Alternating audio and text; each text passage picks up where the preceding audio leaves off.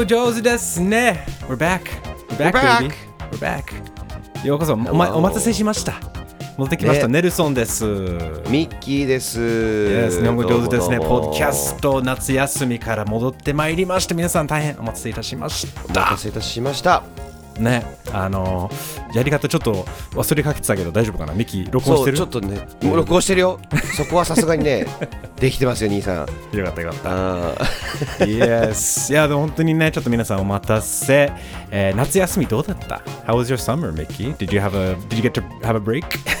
ちょっと休めましたね。ちょっとねはい、どれぐらいがちょっとなのかちょっと気になるけど まあ、1日2日ぐらいは。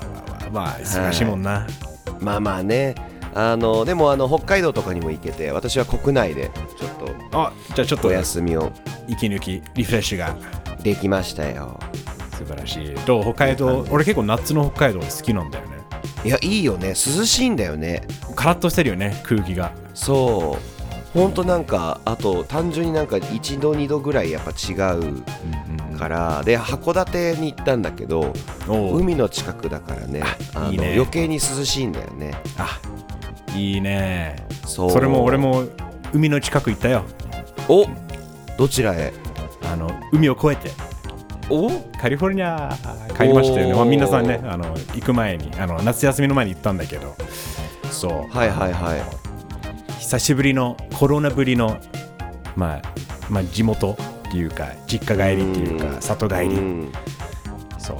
だからよすごく今ねちょちょうどね Twitter とか Instagram で写真アップしてるんでみんな皆さんよかったら一緒にネルソンの萌えで一緒に浸かりましょうっていうことで。いいですね。よかったら。よかったよでもね。メッキーはあれ？最後にアメリカ行ったの？はいつ？メッキーは。お二人でえっ、とあ二人の時だった？ニューヨーク行った時。そっかがだい最後。ぶ前だね。そうでも俺もうパスポートとかの関係が嫌すぎて。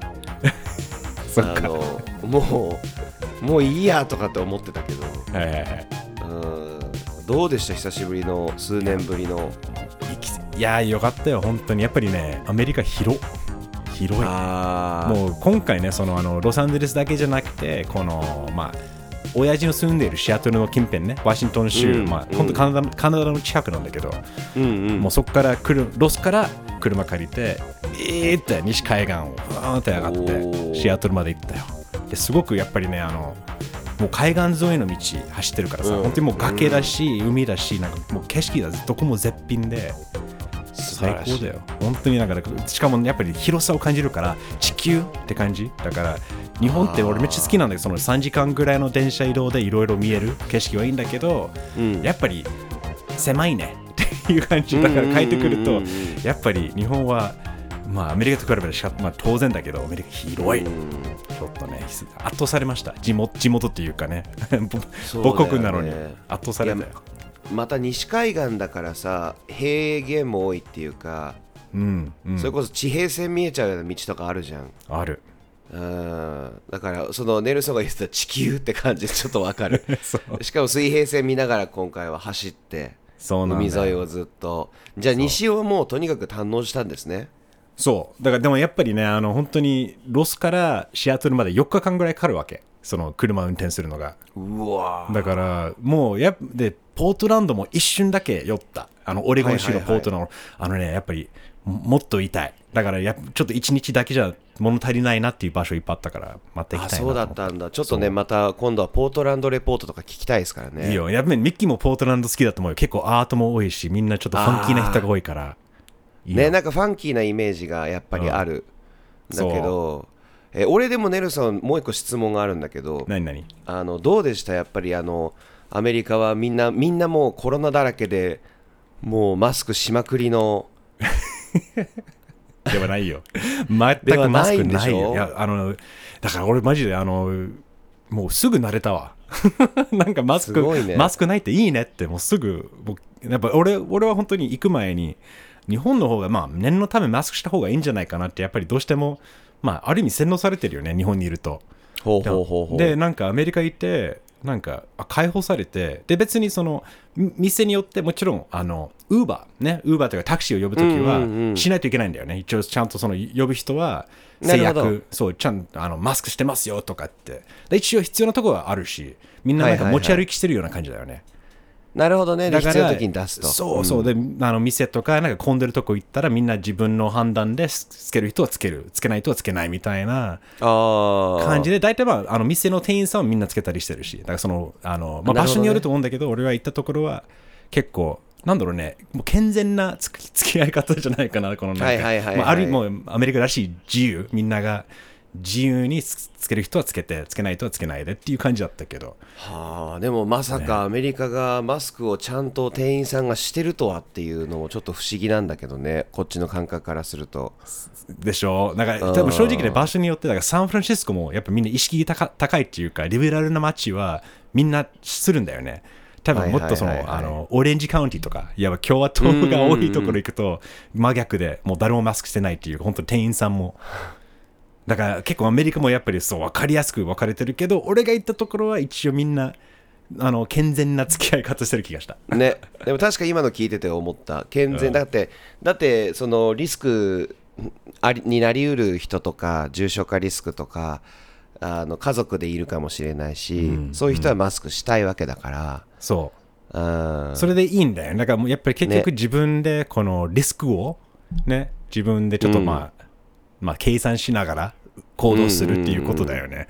ミッキーはでもあれだよね、日本の、俺なんか帰ってきてそのニュースってさ、はいはい。変わってなくね？って思ったんいや。日本は変わってないですよ。あのもう、もうなんか笑っちゃうくらい、なんか本当にアメリカ行く前、まあ、たった2週間ぐらいしかないんだけど、それでも、朝のニュース見ると、国葬と統一教会問題なんかだらけで、本当に日本って変わらないなと。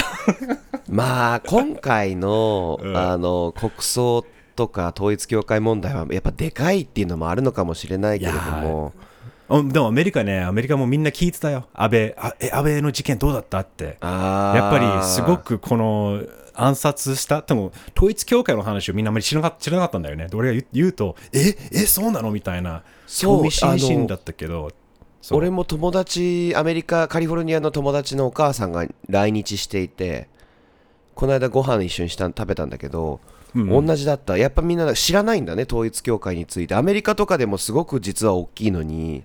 だからあの俺のじいちゃんばあちゃんは知ってるもん。あのばあちゃん世代は、だからムーニーズって言うんだよね、海外でだと。そうムーニーズそうそうだから、そう。そ The う Moon Church だから、ムーニーズってそれを信者してる人だから、一応言葉としてまだ残ってるけど、やっぱり世代忘れられてるんだなっていうのはね、ね。感じた、アメリカでも。でもあれだよね、でも国葬とね、あれどうどうなってる？ミッキー。今の問題ですか？国葬。あのですね相変わらず何でも閣議決定してますよこっちでは勝手に決めちゃってるよねってことだよね。まあ閣議予算予算だね、今回問題になってるのはあの国葬の予算の閣議決定が行われたと、うんうん。でもいやいやいや、話進めてんじゃんみたいな国葬の、っていうことだよね。うん、なんかこう、国葬やるかやらないかじゃなくて、ちなみに予算なんですけどみたいな、多いっていう感じ、やるんかいみたいな、いや、みんな議論してるの分かるけど、とりあえず予算がこれですみたいな。なんそ違う違うみたいな、そうそうそうそう、なんか本当、赤塚不二夫先生の世界になってて。う。わうわうわ。でもあれでしょ、あのだから出した予算が、え、いくらだったっけ？えー、と出しましょう。出した予算を出しましょう、うん。えーとですね今年度予算の一般予備費から2億4940万円を支出することを決めました、えーこれですね警備費含まれません ちょっと待って。そこは一番大きいんじゃね？っ て思っちゃうよね。警備、警備費が超かかるよ。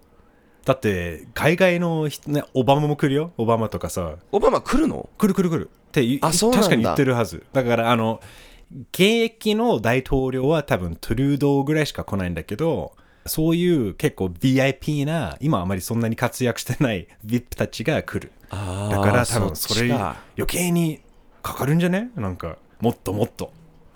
やばいね。ねなんであえて少なく言ったんだろうねだからこんなに反対されてるから、それを言うしかない。なんかもう必死だよね。大丈夫だから、これしか使わないよみたいな。なんかさもうだから何なんだろうねこの笑っちゃうよねほもうもう、うん。あのここまで国民をの声とかを無視してると。あの、ね。っていうのはうん。結構これはあのなんだろう問題だと思うんだよね。あの要はここまで無視して勝手にいろいろ進めてできてるってことは要は堂々とできちゃう。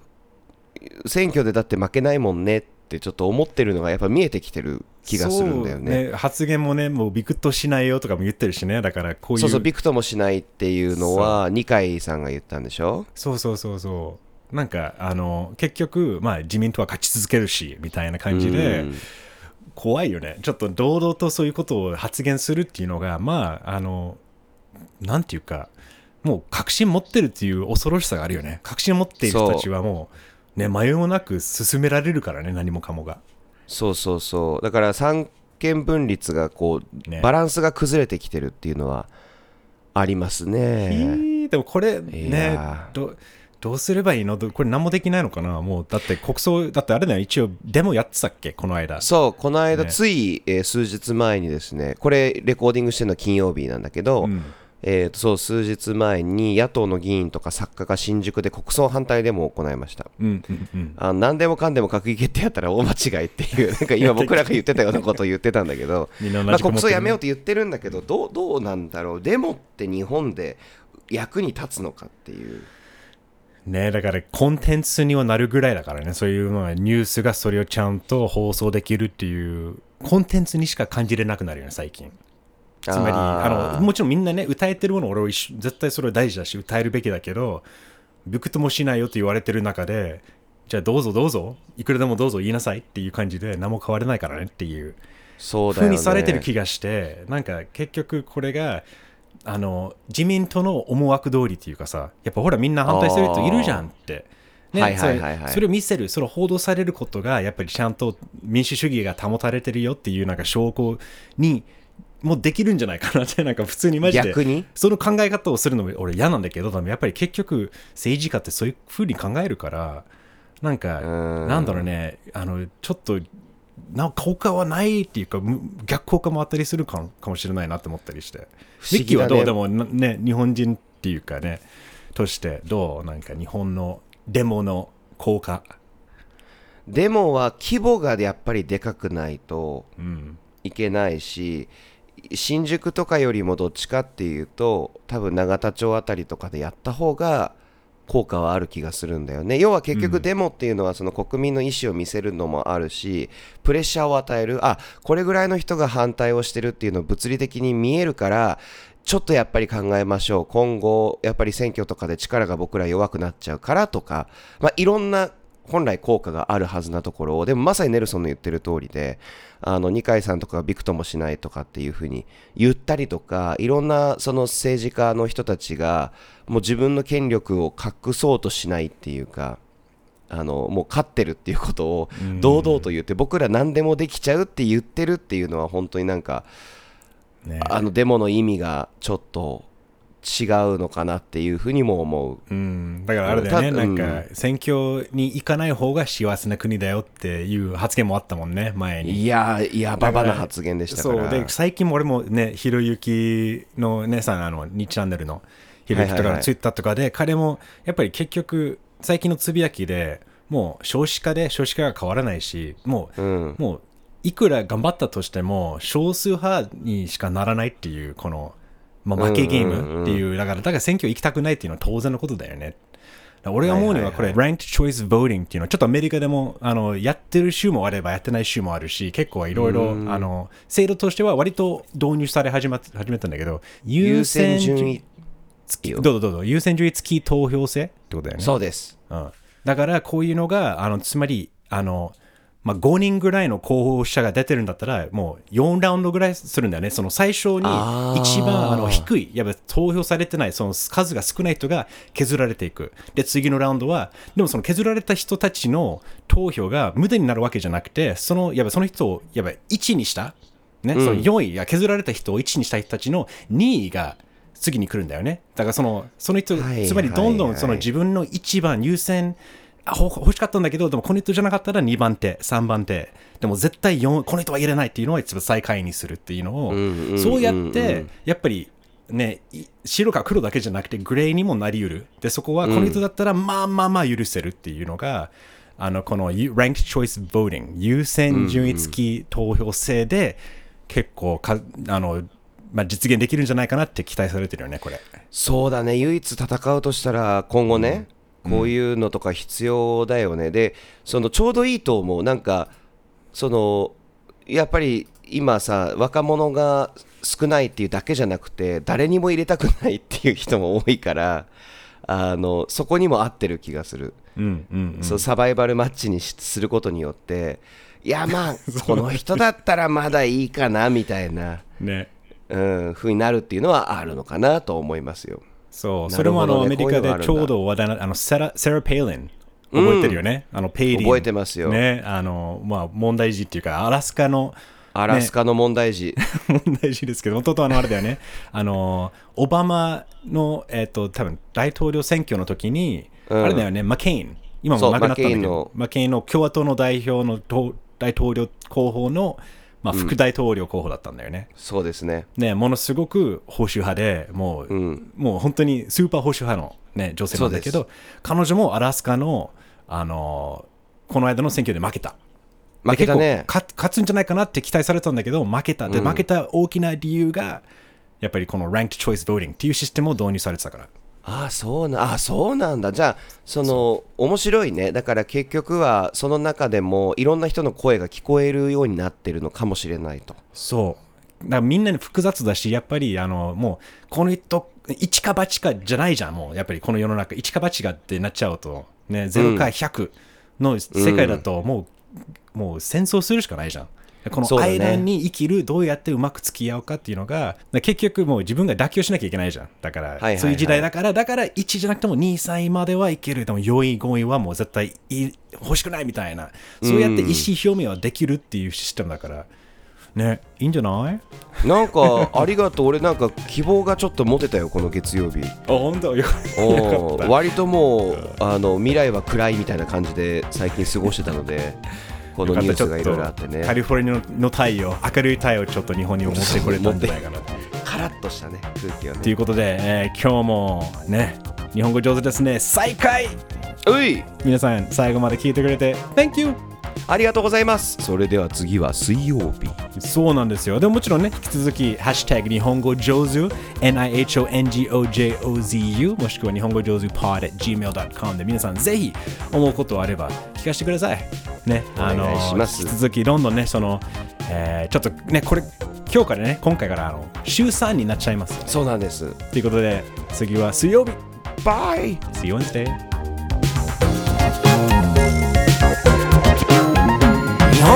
上手ですね。